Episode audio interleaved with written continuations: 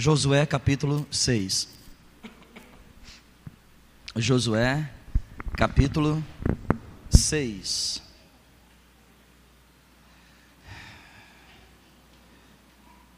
É, estou no, no mistério, irmão, aqui com Deus, Santo, no livro de Josué.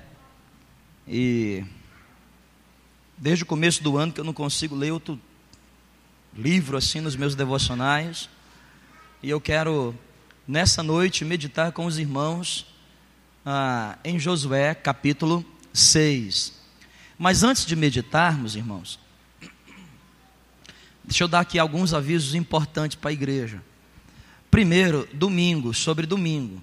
Domingo nós estamos retornando com a nossa escola bíblica dominical. O horário é 10 horas da manhã.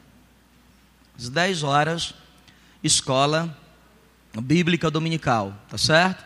Então você que gosta da palavra de Deus é nosso convidado. E aí, uma outra coisa importantíssima é que nesse próximo domingo, dia 14, nós teremos Santa Ceia.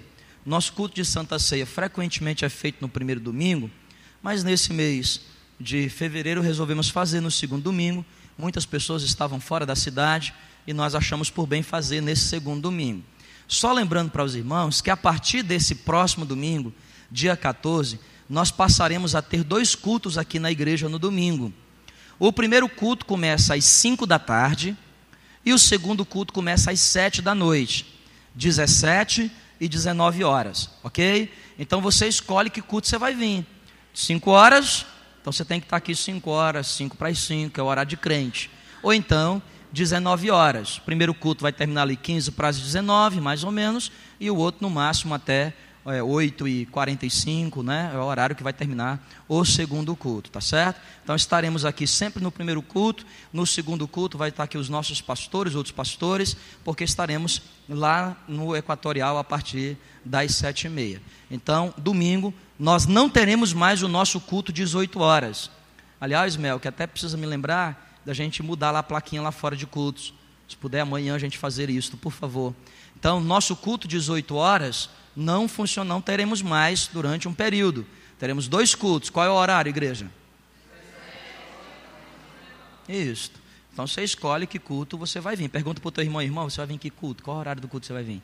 Fala aí para mim, porque eu não gosto de você, eu vou vir só no outro. Não, não é isso, né, irmão? Então, escolha o horário do culto que você quer estar conosco, tá certo? Sexta-feira nós temos culto de oração normal, 22 horas. E quem quem quiser ir comigo no próximo sábado para Caroebe, eu estou convidando aqui os irmãos abrindo. Os, o pastor Jumar lá e a Aline estão fazendo o primeiro encontro de casais deles lá, o A2. Então vai acontecer lá no Caroebe, é bem aí, bem pertinho. Você pode ir com a gente, tá certo? Se você tiver interesse, faz aí a sua caravana e vamos bater lá. Fácil, irmão. A gente chega lá, termina, volta de madrugada, chega aqui duas, três horas, coisa gostosa, maravilhosa da gente fazer. Tá bom? Porque domingo de manhã, 10 horas, tem escola bíblica, né, irmão? Não é? Hã? Benção total, cara. Você vai lá participar de um culto, ouvir uma palavra abençoada. Vai ter lá um pastor internacionalmente desconhecido pregando sobre casais. E aí termina tudo, vai ter o lanche. Você pega seu carro e vem viajando Ué, 400 quilômetros, você não está tá aqui, irmão. Devagarinho. Quem entendeu, diga amém. amém. Jericó estava fortemente fechada, parecia um barril, por causa do povo de Israel, diz o versículo 1 de Josué capítulo 6. Ninguém entrava e ninguém saía. O Eterno disse a Josué: preste atenção, já entreguei Jericó a você, bem como o seu rei e a sua guarda de elite. Agora faça isso, marche em volta da cidade com todos os seus soldados. Deem uma volta ao redor dela. Repitam isso durante seis dias seguidos. Escolha sete sacerdotes para carregarem sete trombetas. de chifre de carneiro à frente da arca. No sétimo dia, marchem ao redor da cidade sete vezes, enquanto os sacerdotes tocam as trombetas com força.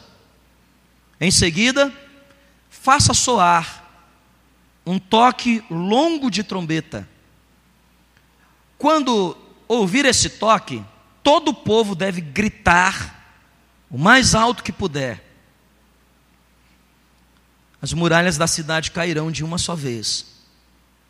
Quando isso acontecer, os homens devem invadir a cidade, todos devem correr para lá. Josué chamou os sacerdotes e ordenou: tomem a arca da aliança.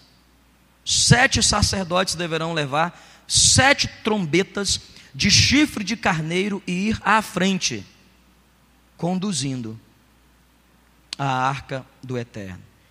E para finalizar, verso 7: Em seguida ele disse: Levantem-se, marchem ao redor da cidade. Ponham a guarda armada marchando à frente da arca do Eterno. Vamos orar. Senhor Deus, eu peço que o Senhor nos ajude mais uma vez, para que a tua palavra possa ser explanada, pregada, e que nós possamos sair daqui edificados. Espírito Santo, o Senhor pode falar de múltiplas formas. O Senhor conhece cada coração e a necessidade de cada um. Estamos aqui porque viemos cultuar ao Senhor. E cultuar significa devolver ao Senhor a gratidão que lhe é devida. Mas também, Senhor, viemos nos alimentar, como ovelhas que vão ao coxo, buscar alimento, porque a tua própria palavra diz que nem só de pão viverá o homem. Quem sabe fizemos boas refeições hoje, quem sabe um bom café, um bom almoço, alguns até já jantaram, mas mesmo assim, estamos ainda sedentos, porque somente a tua palavra pode saciar a nossa fome e a nossa sede. Fale conosco nesse texto de Josué. É a minha oração. Me ajude nesta noite, em nome de Jesus. Amém. Amém, igreja. Peço a sua atenção e eu quero falar sobre conquistar Jericó. Quem era Jericó? É muito pouco provável que tenhamos alguém aqui entre nós que nunca tenha ouvido falar de Jericó. A história das muralhas de Jericó que caíram é talvez uma das mais famosas passagens bíblicas. Pode colocar ali ao lado do Mar Vermelho. Todo mundo já ouviu falar da Jericó. É, quem era Jericó, literalmente falando? Jericó era a primeira cidade que Josué tinha que conquistar. Deus levanta Josué para assumir a posição no lugar de Moisés e Deus chega para Josué e diz: Olha, não tenha medo, seja forte, seja corajoso, porque onde você colocar a planta do vosso pé, eu já te dei como herança. Basta somente tu atravessar esse Jordão, atravessa esse Jordão e conquista a terra a qual eu te dei. E eu não dei, não foi somente a você, eu dei a todos os teus antepassados. Eu falei com Abraão ainda, gerações antes de você. Vai e leva todo esse povo. O povo está preparado. O povo foi treinado no deserto, viveu 40 anos lá, e só daquela geração sobrou você e Caleb. Então invade a terra prometida, porque essa terra mana o quê? Leite e mel. Josué atravessa o Jordão. Pega doze pedras do rio representando uma das, cada uma das tribos de Israel. E logo a primeira cidade que ele tinha que conquistar era Jericó. Que cidade era essa? Era a das cidades mais fortificadas. Todas as cidades em Canaã eram cidades fortes, eram nações poderosas. Duas delas se destacavam: a cidade, a cidade de Jericó que ficava logo ali ao sul da terra, quando atravessava o Jordão, a primeira cidade que, que Josué tinha que conquistar era Jericó.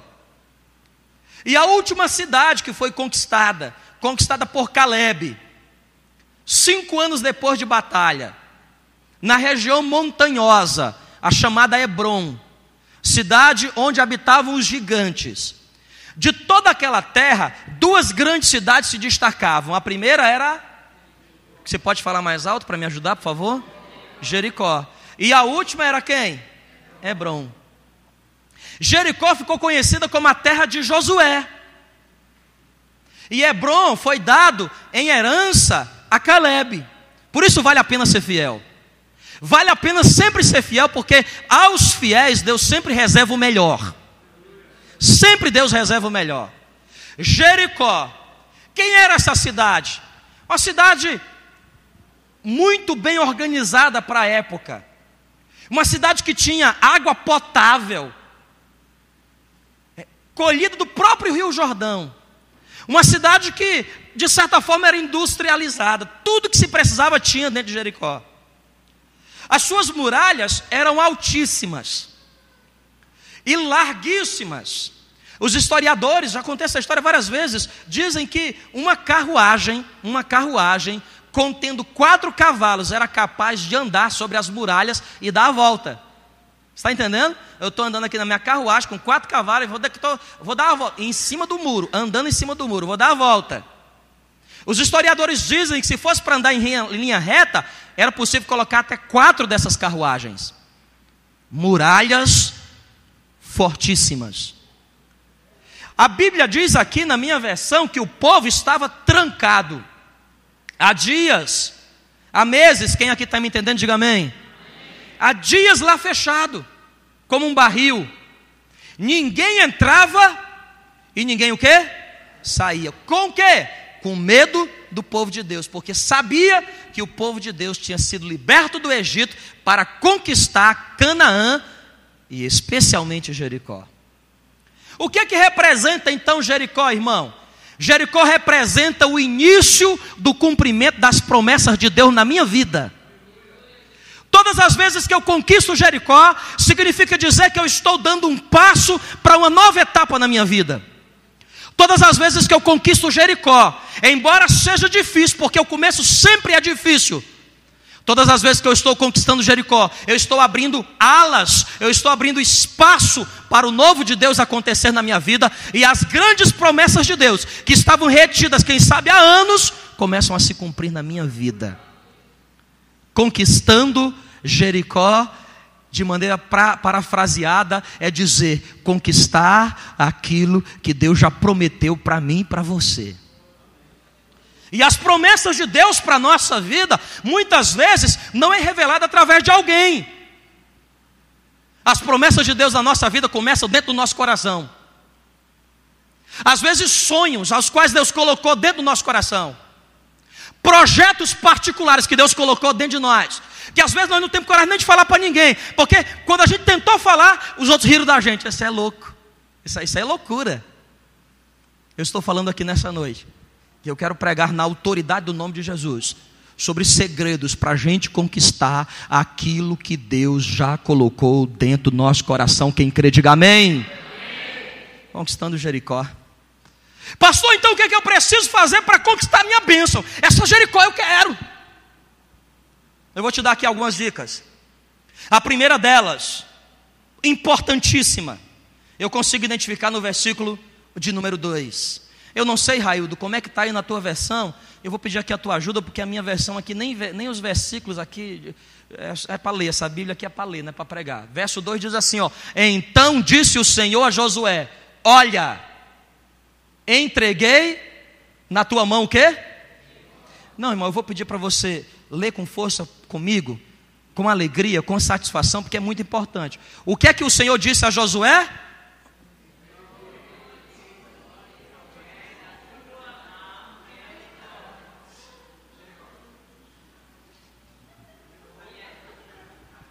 Vou imitar vocês lendo, tá?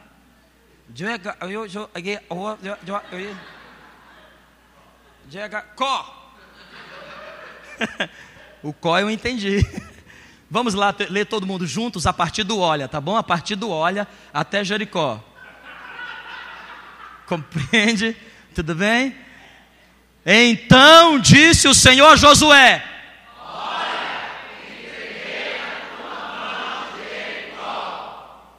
Uma salva de palmas para você, por favor.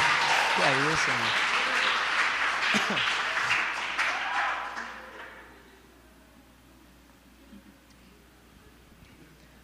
A minha versão diz assim: Já entreguei Jericó nas tuas mãos. Olha, presta atenção. Já entreguei Jericó nas tuas mãos. Sabe o que, é que eu quero dizer para você aqui nessa noite? Na autoridade do nome de Jesus, você quer conquistar a sua Jericó? Entenda uma verdade, ela já está conquistada, porque Deus já colocou nas tuas mãos. Aqui é uma questão de fé. Aprenda uma verdade: Deus não te levantou à toa, Deus não te chamou à toa. Deus não colocou esse sonho no seu coração à toa. Não é para te humilhar, não é para você ser um derrotado. Deus colocou porque Ele já entregou nas tuas mãos Jericó. Irmão, sabe o que, é que eu estou querendo dizer para você? Entenda aqui uma verdade. É uma questão de tempo. Portanto, adquira posição de gente que já conquistou os seus sonhos. Pare de andar como uma pessoa frustrada. Pare de andar como alguém que é derrotado. Pare de andar cabisbaixo. Deixe de ficar olhando as coisas que deram erradas no passado. Deixe de ficar com autocomiseração. Deixa de ser autopiedoso. Joga de fora o remorso, porque o Senhor está dizendo nessa noite: olha, presta atenção, já entreguei nas tuas mãos Jericó. Você não precisa fazer nada. Você não precisa fazer nada a não ser assumir a posição. Sabe por que, que muitas vezes as promessas de Deus não se cumprem na nossa vida? Sabe por que, que as coisas não acontecem na nossa vida, meu irmão? Só está faltando a nossa posição. No mundo espiritual já está resolvido. No mundo espiritual as coisas já aconteceram. No mundo espiritual já saiu do segundo, do terceiro céu, já está cruzando o segundo céu. A guerra foi estabelecida. O que é está faltando? Está faltando a minha e a sua posição. Em outras palavras, está faltando eu crer. Em outras palavras, está faltando, como muitos dizem, tomar o quê? Posse, você não toma posse. Você não está tomando posse. O Senhor chega para Josué e diz assim: Olha, Josué, entreguei. Presta atenção aqui no português. Entreguei. É futuro?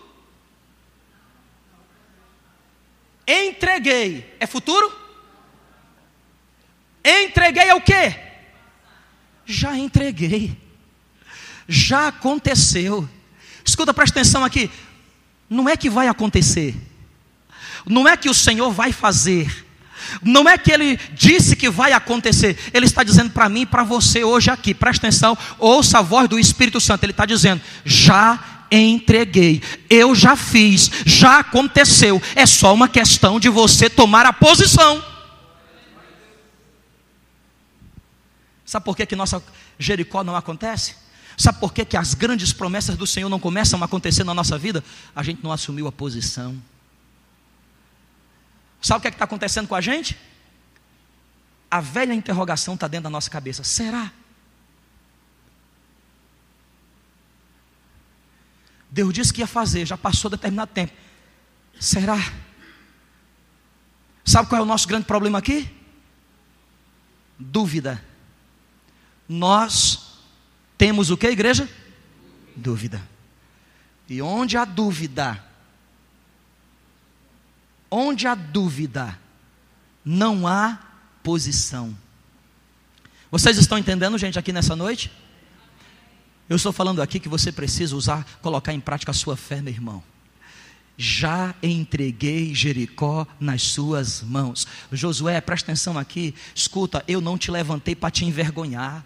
Eu não levantei você, eu não chamei você. Você acha que você estava perdido no mundão? Eu enviei o meu servo para falar do meu evangelho para você. Eu te trouxe para perto de mim. Você acha que eu te trouxe para perto de mim para quê? Para te envergonhar? Não foi para te envergonhar. Eu te trouxe para perto de mim para te exaltar. Já entreguei Jericó nas tuas mãos creia, saia daqui, tome posse, creia, saia daqui e viva as promessas de Deus para a sua vida, meu irmão.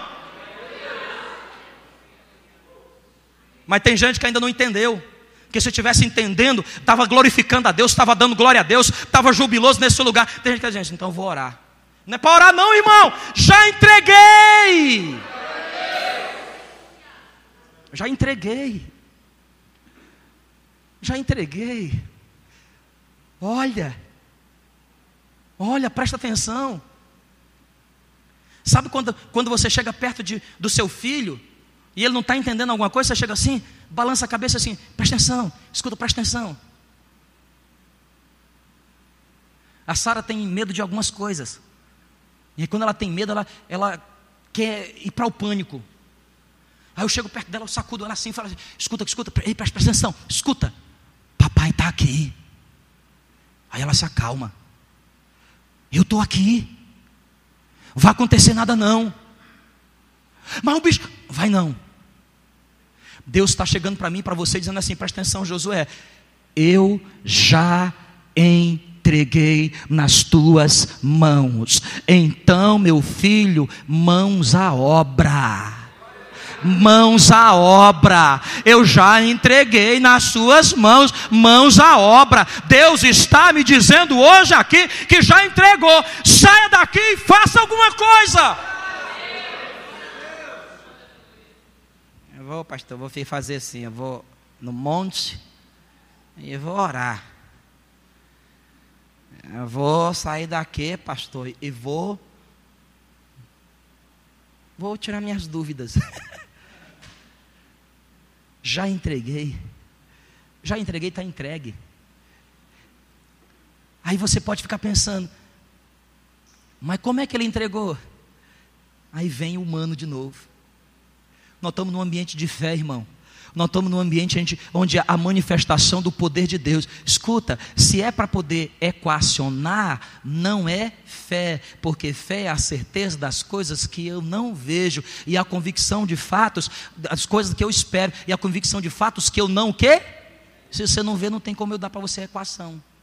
Então você tem que se conformar da fé. E como é que é se conformar da fé? Você não sabe de onde vem, não sabe como será, como é que Deus vai fazer, mas Deus disse que é para eu conquistar Jericó. Já me entregou, então eu vou seguir a instrução dele. Qual é a instrução dele? Seis voltinhas, durante seis diazinhos. No sétimo dia, aí ele complicou, sete voltinhas. Tu está entendendo? A maioria das vezes, Deus já deu a instrução. A maioria das vezes ele já disse o que é que você tem que fazer. Mas você está naquela fase. Não. Será que. Não, não. Será seis voltas? Ah, não acredito. Será que vai dar certo, hein? Será que a muralha vai cair com sete? Ai, não é muito estranho isso, gente. É muito estranho. Como é que é? Sete sacerdotes uns sete chifres de carneiro, ficar tocando.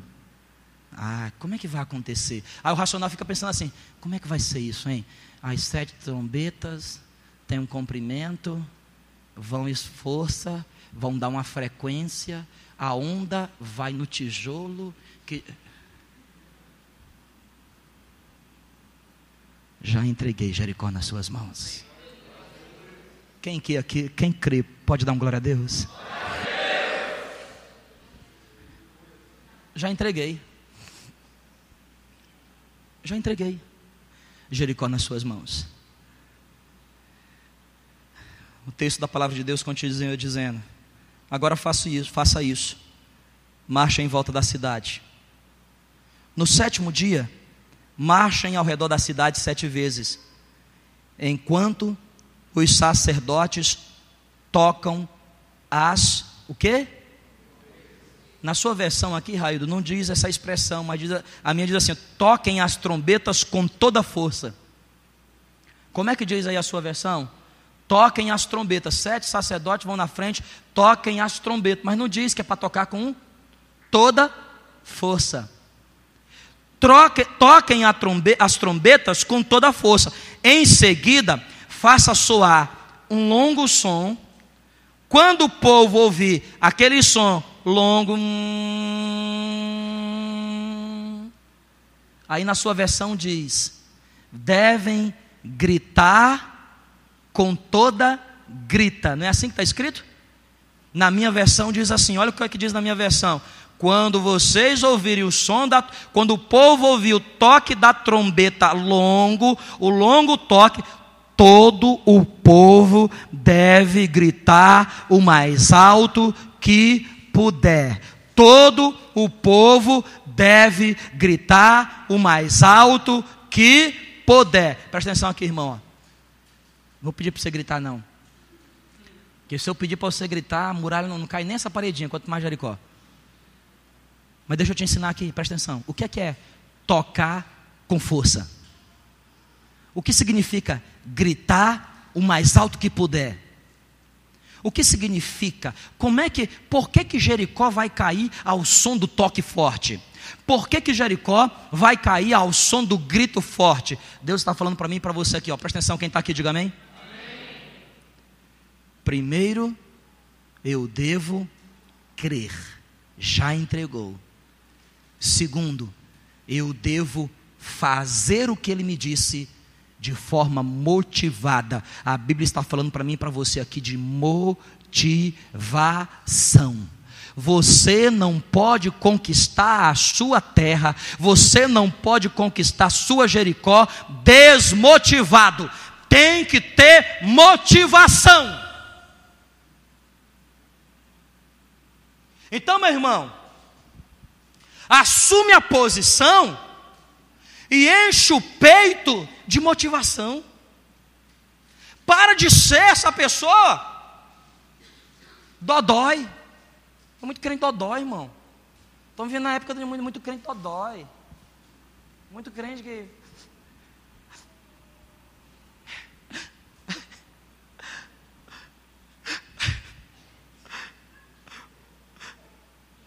Ninguém me chamou para acampamento.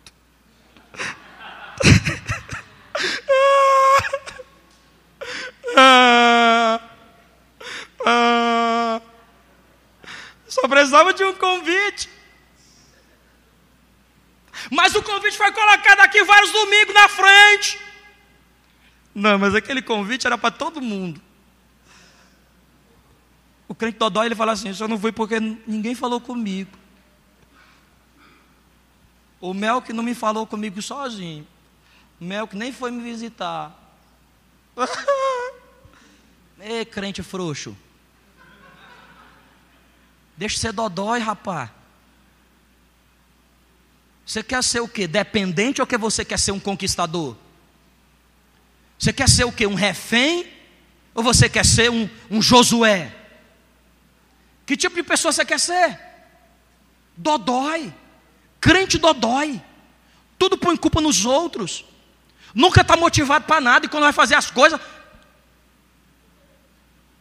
Você, você, você já, irmão, você conhece alguém, você conhece a motivação de alguém pelo jeito que ela faz as coisas, pela maneira que ela faz as coisas.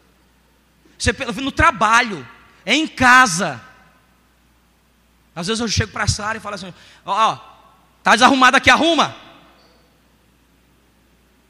Irmão, eu quero que tu veja ela arrumando o quarto dela. Uma motivação.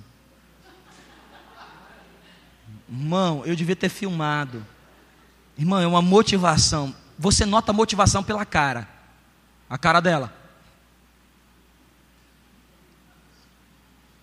Pega esse brinquedo.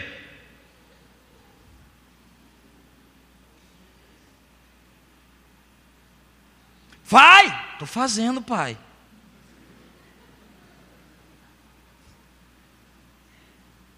Quem está entendendo, diga amém.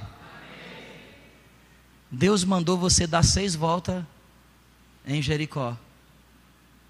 Como é que você tem dado a volta em Jericó? Reclamando? Ai, sei por que, que Deus manda eu dar a volta nessa cidade. Ai, vejo a hora de terminar isso. Ah, por que, que Josué me escolheu? No outro dia, Oh, tem que dar a volta de novo na cidade. Você acha que o povo estava fazendo isso, gente? Estava fazendo isso? Não. Uma pessoa motivada fazendo as coisas. Tu já percebeu? Hã? Irmão, ela te contagia. É, não é? Assim? Você vai, por exemplo, num espetáculo ver alguém fazendo uma, uma acrobacia com motivação. Uma vez eu fui no circo, irmão, e o circo estava encerrando, e aí tinha pouca gente na plateia. Irmão, até a palhaçada do palhaço era sem graça. Irmão. Tem hora que eu olhei assim, filho, esse cara tá. É a motivação que eles estão fazendo. Aí, aí eu fui depois, outro dia, no mesmo circo, o mesmo palhaço, lotado de gente. Irmão, chega dava dor na barriga de tanto rir. Como é bom você encontrar pessoas fazendo as coisas com motivar. Deus deu a instrução, Deus deu para você a direção, Deus deu alguma coisa para você cuidar. Ô maridão, como é que você está cuidando da sua esposa? Com motivação ou desmotivado? é, porque tu, tu namorava com ela, né? Me lembro como tu namorava com ela, né? Mandava até cartinha. Meu amor. hum? Vamos sair para jantar. Que aí, princesa, por favor, entra aqui. Né? Hoje em dia vem para a igreja. Bora, mulher! Tô chegando atrasado na igreja, é culpa tua. É a motivação que você faz as coisas. Hum? No trabalho, sonhava em ter um emprego, sonhava porque era desempregado.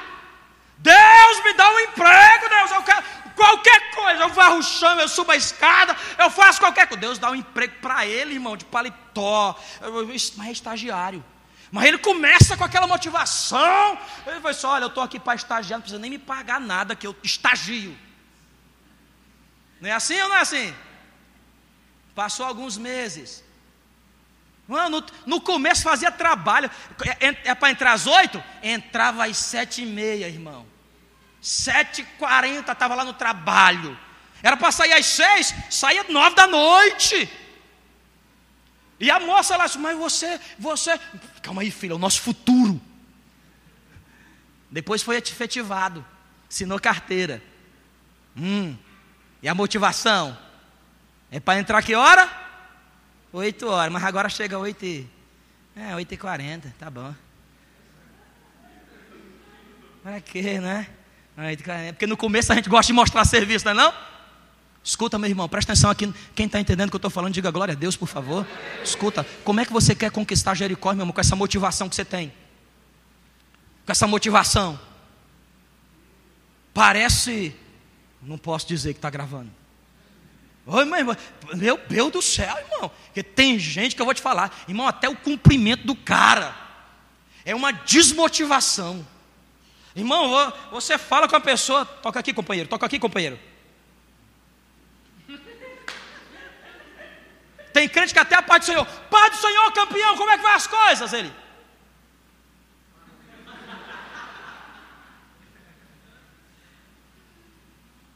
Jovem, Vai para o acampamento, irmão, o mover de Deus lá no meio da juventude. E o Espírito Santo de Deus desceu. Irmão, vai, vai pipocar, vai pipocar. Quando eu falei assim, estende a mão para a cidade, eu pensei que o povo, aquele jovem saia, ia sair correndo, irmão. Voando. Eu falei, eita, boa vista ficou pequena. Por que, que eu não profetizei até Manaus? E aí você fica impressionado, irmão. O jovem hoje vem no culto de quarta-feira. Quantos jovens não tem aqui, irmão? Quem é jovem, diga glória a Deus. Mas vamos ver se a motivação vai continuar assim até o final do ano.